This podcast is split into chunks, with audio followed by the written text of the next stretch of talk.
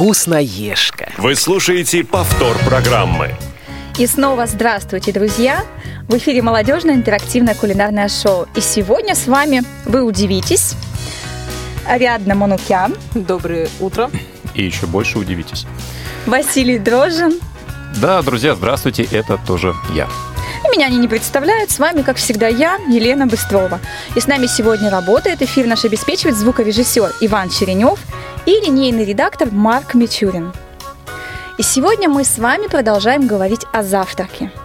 И хотим, чтобы вы поделились своими рецептами завтрака.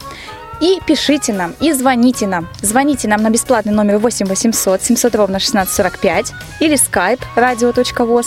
И пишите нам на телефон 8 903 707 26 71. Смотрите, я не забыла период своего отпуска. И мы, как всегда, начнем с нашей любимой рубрики –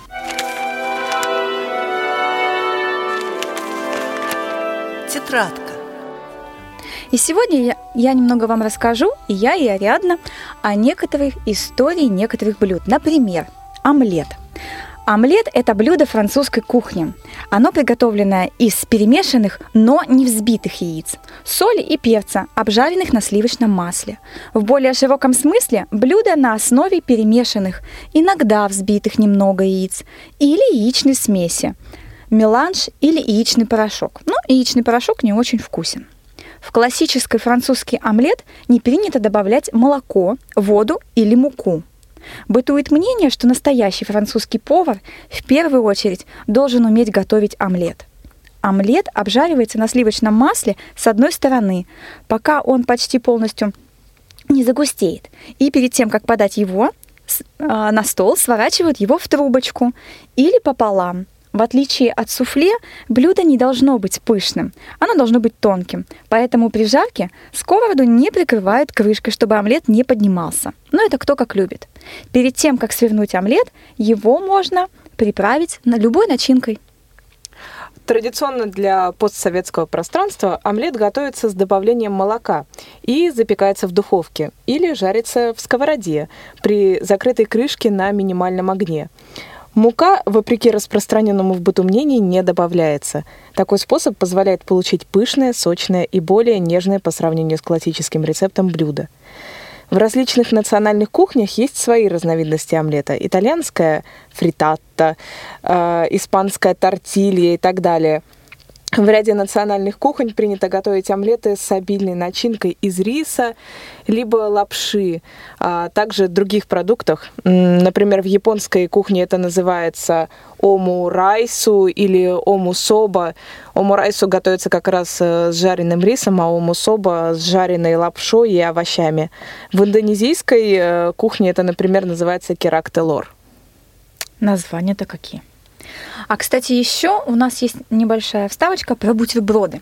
А, бутерброды, как всем известно, да, нас еще учили в школе, что это немецкое слово, то есть ну, переводится оно как хлеб с маслом. То есть закуска, представляющая собой ломтик хлеба или булку, на которой положены дополнительно какие-то пищевые продукты. Ну, можно колбасу, кто что. Существует огромное количество видов этих бутербродов.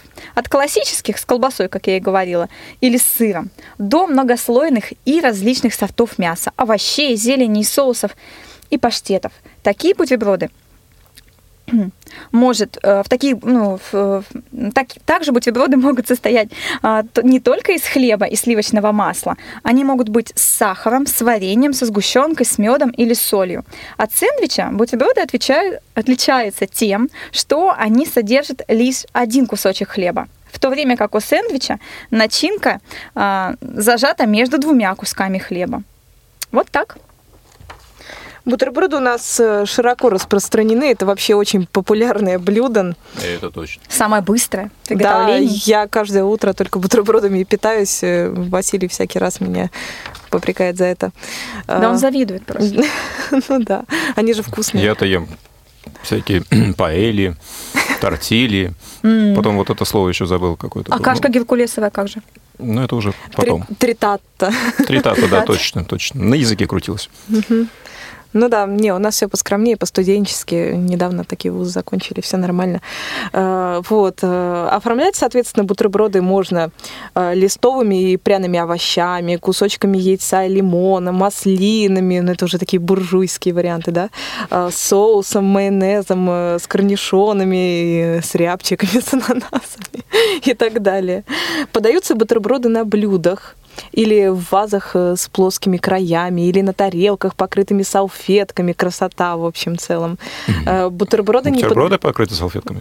нет тарелки. Ну, бутерброды тоже неплохо покрывать салфетками, чтобы не маслянились руки. Это, наверное, тоже полезно. Вот. А, Бутерброды у нас не подлежат длительному хранению, поэтому их готовят непосредственно перед подачей на стол. Сами понимаете, заветренные бутерброды это как-то уже не очень. Всегда свежие, они хороши, там канапе всякие и так далее. В общем, Мгм. все это такая красота. Сливочек. Да. Ну вот, кстати, по поводу, как наша тетрадочка закончилась, но по поводу хочу бутербродов добавить. Вот сейчас я была в отпуске, была на море, я хвастаюсь, да, вот как всегда в прямом эфире. Так-так. Вот. И каждый день, когда выезжая на какую-нибудь экскурсию, да, вот я целыми днями там каталась, где-то разъезжала, и чтобы экономить свои деньги, да, я делала бутерброды, причем очень много делала на себя и на всю компанию. Рюкзачок, термос с чаем, и очень хорошо и отлично целый день мы, в принципе, справлялись с бутербродами. Ну, кстати, еще один, это не к завтраку, конечно, но мы еще варили молодую картошечку, потому что там она уже вовсю уже поспела, ее можно кушать. Бутерброды надо кушать начинкой вниз, как говорил кот Матроскин. да? Да, да, да, да, колбасой. Потолще, пожалуйста. А мне кажется, туда вообще не надо добавлять хлеб, тогда и вопрос не будет возникать. Ну почему? Ну можно же лепешку, можно лаваш. Очень вкусно, кстати, с лавашом делать. Туда добавить много зелени, колбаску или сосиски. А мне кажется, это уже будет шаурма, а не бутерброд. Это роллы. Это ролл, да, кстати, Роллы. шаурма это где-то, видимо, на Востоке. А вообще это называется роллы почему-то. А в Питере шаверма. Шаверма. Ну, вот везде... по- А Ну, еще кебаб. все равно, мне кажется, это очень вкусно. Но давайте вернемся к нашей основной теме и начнем все-таки говорить про завтрак. И как мы уже обещали в наших предыдущих эфирах, наконец-то мы начнем с вами готовить. Готовить мы начнем наш любимый омлет из детства. Мы такой готовили в детстве, и у нас он будет пышный, потому что в детском саду, насколько я помню, нам давали пышные омлеты. Да, я тоже помню. Готовить сегодня буду я. Я взял с собой кастрюли, сковородки М-м. и немножко специй. Ну, Василий, тогда я тебе даю, раз ты у нас решил готовить, значит, Мгм.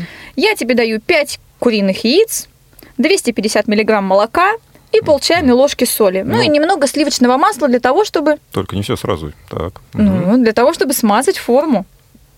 Ну, готовь. Чью форму смазать? А, все, понял. Так. У нас сегодня Василий шутник. Нет, ну я же первый раз на кухне, поэтому вы меня тоже простите. Так. Василий, тебе необходимо, давай я тебя тогда буду учить, тебе необходимо взять глубокую миску, вылить молоко, ну не только тебе и нашим радиослушателям, добавить в это молоко яйца и соль и хорошо перемешать, не взбивая. А сколько молока нужно вылить? 250, то есть один стакан молока и 5 куриных яиц. Мгм. Не возьми не перепелиные, перепелиные очень маленькие. Я про куриные говорю. А гусиные, кстати, и утиные, они очень большие. Тебе для омлета достаточно будет одного. А страусиного тоже. А страусиные, кстати, я не ела. Так, а перемешать нужно до какой-то определенной консистенции? Да, Как- ты смешиваешь, чтобы у тебя получилась однородная масло, масса. Ну, это где-то минуты две. У тебя достаточно будет, в принципе, если ты вилкой даже будешь размешивать это, у тебя все хорошо равномерно размешается. Берешь форму, в которой ты будешь выпекать. Так. Если ты будешь делать на сковороде, соответственно, готовишь ну, сковороду, да, и разогреваешь плитку. Если ты это делаешь в духовке, то берешь любую форму для выпечки. Можешь силиконовую взять, можешь металлическую. Они сейчас их очень много. Есть даже стеклянные формы для духовки. Тогда нагреваешь духовку до 200 градусов и, соответственно, смазываешь ту форму, любую, либо сковород- сковородку, либо форму, смазываешь обязательно сливочным маслом и выливаешь свою готовую вот эту смесь. Мгм. И ставишь. Если ты ставишь в духовку, то ставишь на полчаса. И обязательно, самое главное, не открывай духовку. Минут 15-20. Потому что иначе твой омлет осядет и будет вот как натуральный Как обычно. французский, да, как обычно. Вот. А если, соответственно, ты делаешь на сковороде, то то же самое, ну, минут 5-10, и у тебя он быстрее также. Но я всегда делаю под крышечкой. Но это на любителя, опять же. Кто-то Мгм. любит перемешивать его, когда омлет заливает, кто-то не любит. Э, Я делаю это по-разному. Если я делаю на молоке омлет, то я не перемешиваю. А если я не добавляю молоко, а просто делаю яйца и соль, то я, соответственно, перемешиваю. Он тоже все равно получается воздушный. А могу я его сделать в мультиварке, например? О, мультива- это вообще, это очень, это самая легкая, наверное, э, из готовки, готовка в мультиварке. Я это делаю практически, ну, там, раза три в неделю, потому что необходимость. В мультиварке делаешь то же самое. Разогреваешь мультиварку, ставишь ее на режим выпечка. А, можно добавлять растительное масло или сливочное, можно не добавлять. Если форма хорошо, она хорошая, тефлоновая, у тебя омлет не пригорит даже без масла. Ну, обычно можно тогда добавить помидорку, ее Мгм. немножечко обжарить, чтобы вот сок вот немножко а, испарился. И взбитые яйца также, да, в такой же консистенции, ну, то есть молоко и яйца 5 на стакан молока. А, можно также это все размешать, посолить и вылить туда, и перемешивать. Можно закрыть крышкой и оставить минут на 10 под закрытой крышкой в мультиварке. То есть, опять же, все зависит от твоей фантазии, какой ты хочешь омлет. С помидорами это уже ближе к армянскому рецепту. Да, еще можно туда добавить много зелени, там, петрушки, укропа, и тогда вообще Никогда не получится. думал, что омлет с помидорами это армянский омлет. А, Да. Вообще яичница с помидорами это армянская яичница, но если можно поизгаляться с омлетом, почему нет? Э, В принципе, эксперименты нам на кухне нужны.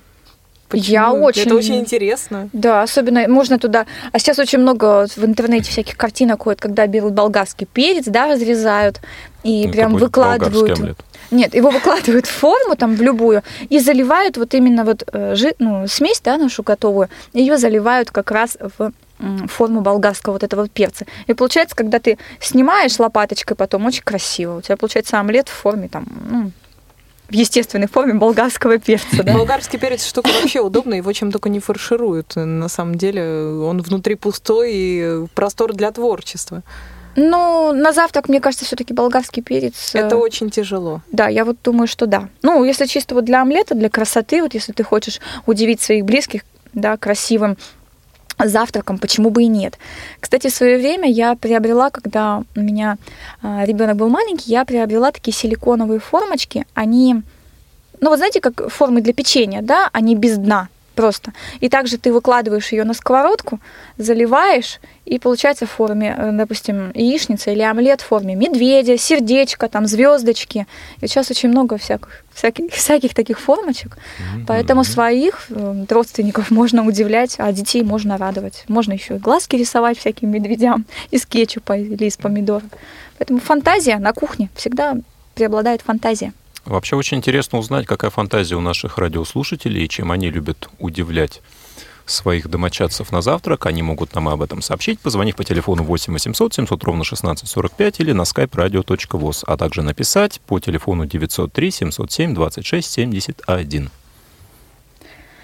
Да, пишите нам обязательно, и мы, Возможно, ответим.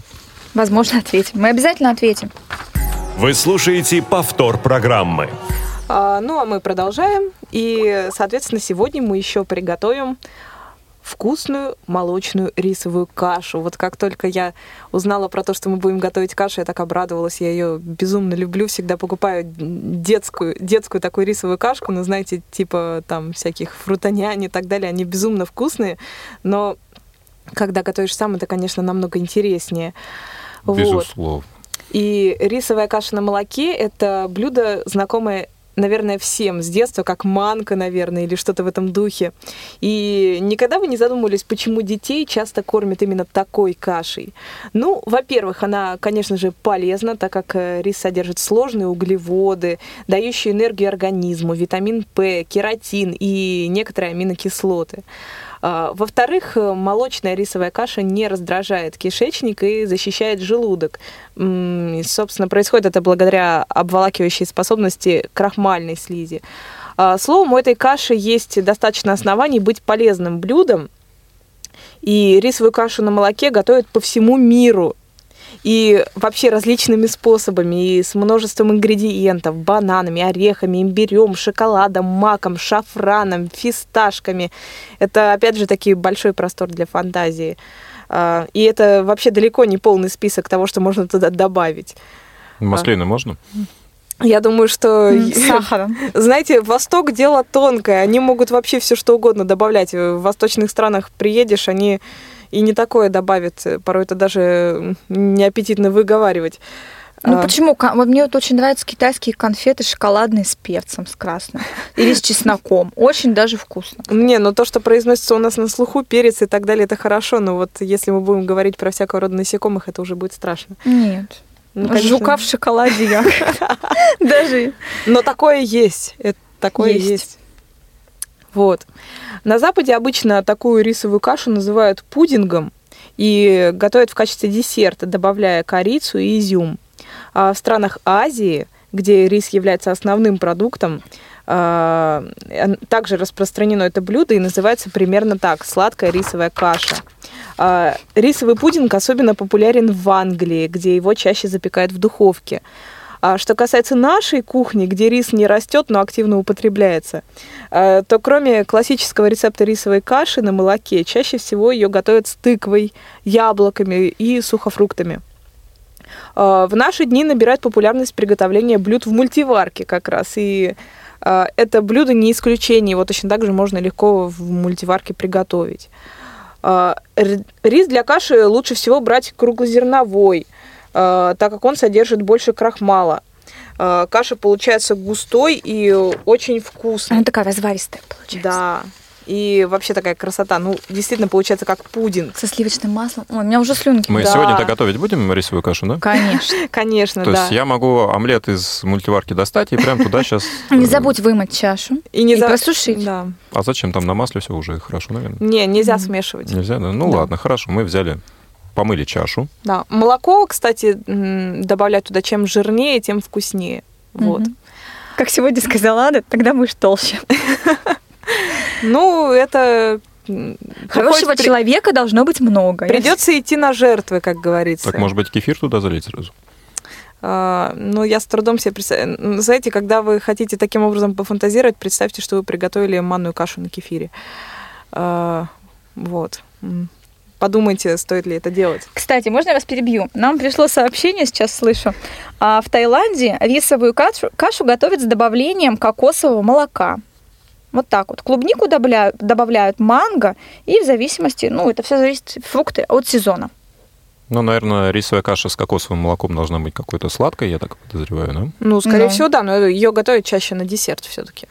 Это, то есть это не омлет, это уже такое блюдо более десертное. Ой, а я люблю с детства. Хлеб с маслом намажешь, рисовую кашу. Давайте уже готовить Так кашу. давайте вы мне расскажите. Вот Да. э, взяли мультиварку, налили молоко, да? Жирное. Ну, э, во-первых, нам надо узнать, что нам понадобится. А, точно. Да.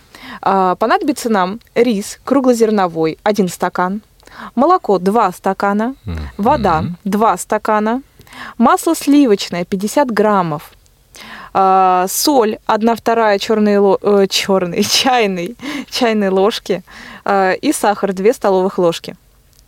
И Василий, я так понимаю, берет мультиварку, но прежде он промывает рис 2-3 раза. Затем заливает этот рис двумя стаканами холодной воды.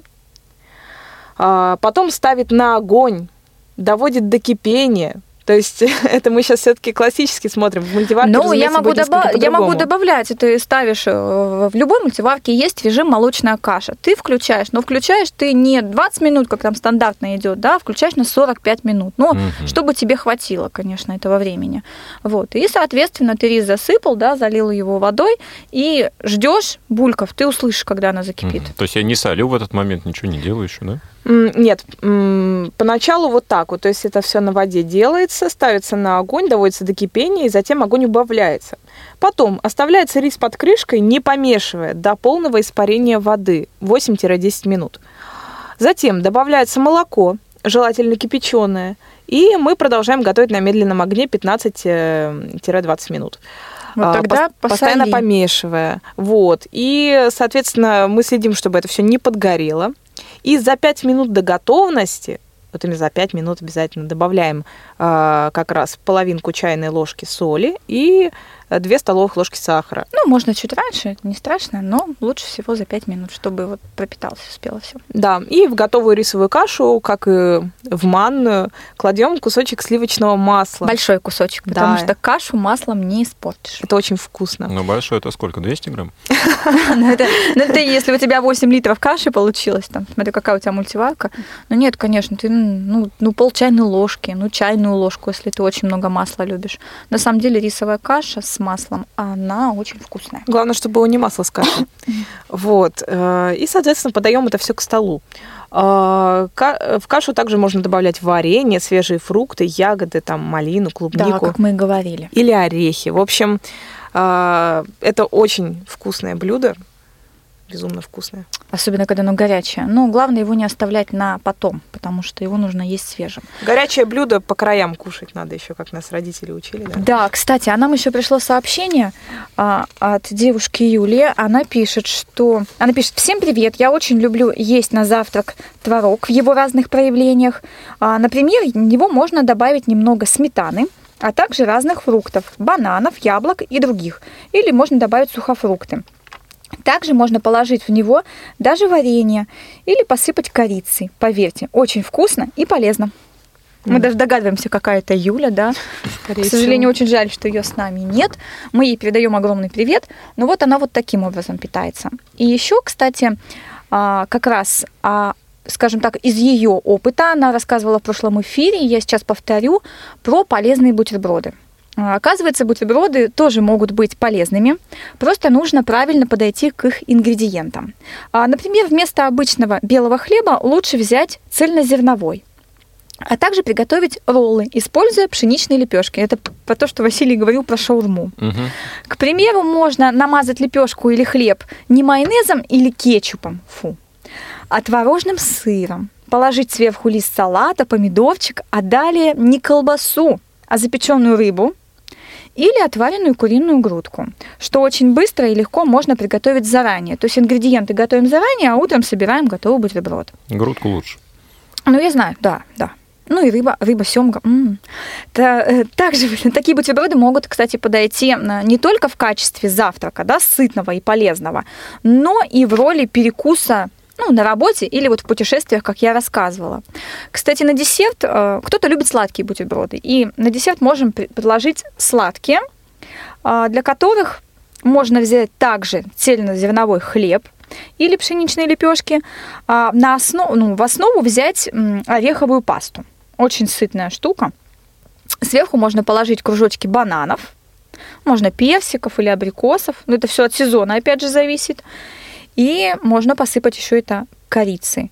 А, кстати, бананы, мы тоже об этом уже говорили, в первой половине дня надолго заряжают нас энергией. Они вообще очень сытные, особенно после, допустим, физических нагрузок. Ну вот я люблю овсянку именно с бананами. Причем бананы как раз кружочками внутри самой овсянки. Mm. Ну, время наше неумолимо бежит, и мы переходим к нашей рубрике.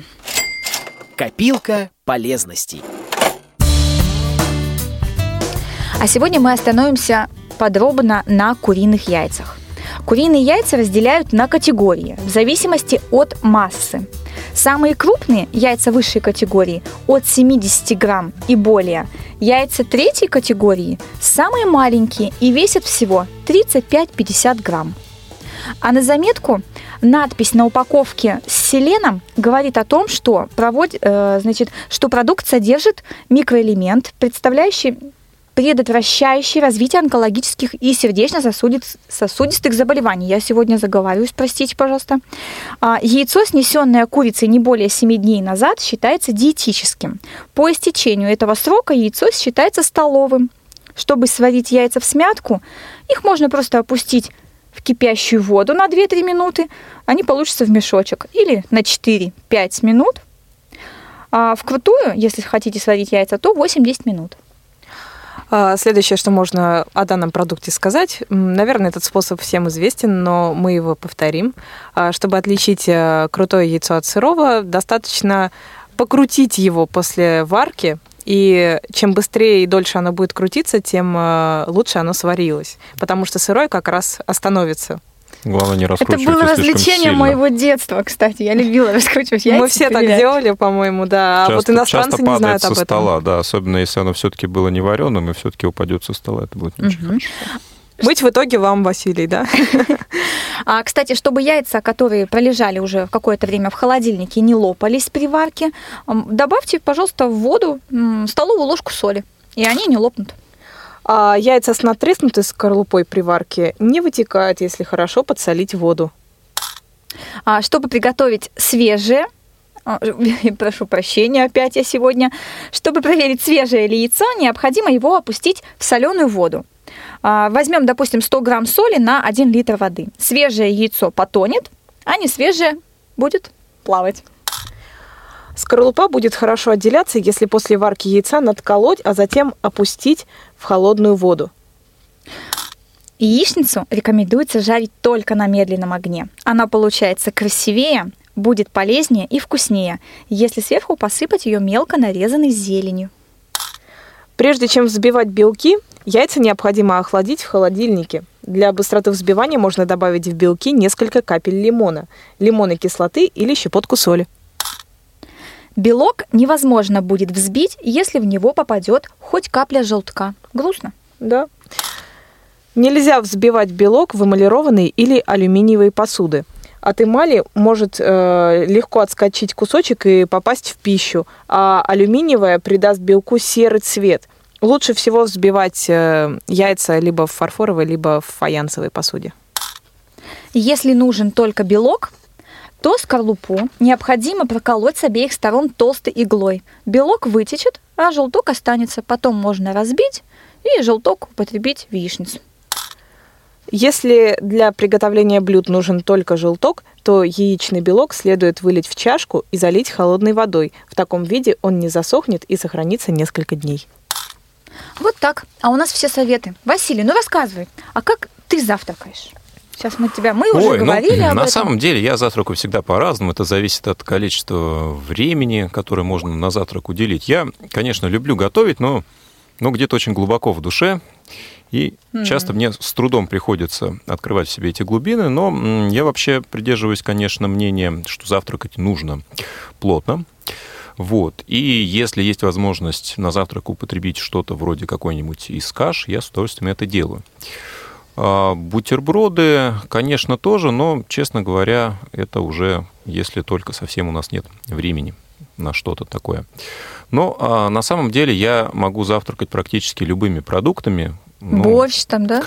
а, ну, Бифштекс. бывало и такое, не скрою, что и супы, и первые всякие разные блюда тоже шли на завтрак совершенно прекрасно. Ну, а, я считаю, что нужно ориентироваться, наверное, на свой организм. Если организм утром борщ принимает, то почему бы и нет. Или хочет мясо, почему бы ему не дать Ну, мясо это мяса? вообще, мне кажется, само собой разумеющееся на завтрак. Это, ну, как же, как же завтрак без мяса? А, да, а ты как завтракаешь? Ну, я прихожу на работу, и первое, что я делаю, это... Завтрак. Да. Нет, я сначала включаю компьютер, А потом тостер. да, а потом тостер. Я надеюсь, наше руководство не слышало этого. Мы, она приходит на работу просто очень намного раньше начала рабочего дня, поэтому она успевает завтракать. Но все-таки действительно, да, завтракать очень полезно, завтракать очень, очень нужно. Я все время всем это говорю. сама- Завтракайте, друзья. Завтракайте, да. Завтракайте обязательно, завтракайте с удовольствием, готовьте, пишите нам. Завтракайте с нами, завтракайте лучше нас. Ну, Василий, ну вот это, Готовьте с нами. готовьте с нами, я бы сказала, да. Завтракайте с нами, то, завтраком мы можем делиться с вами, а вы с нами. готовьте со мной, мне это пригодится. Представьте, что мы с вами просто завтракаем виртуально, дополненная виртуальная реальность.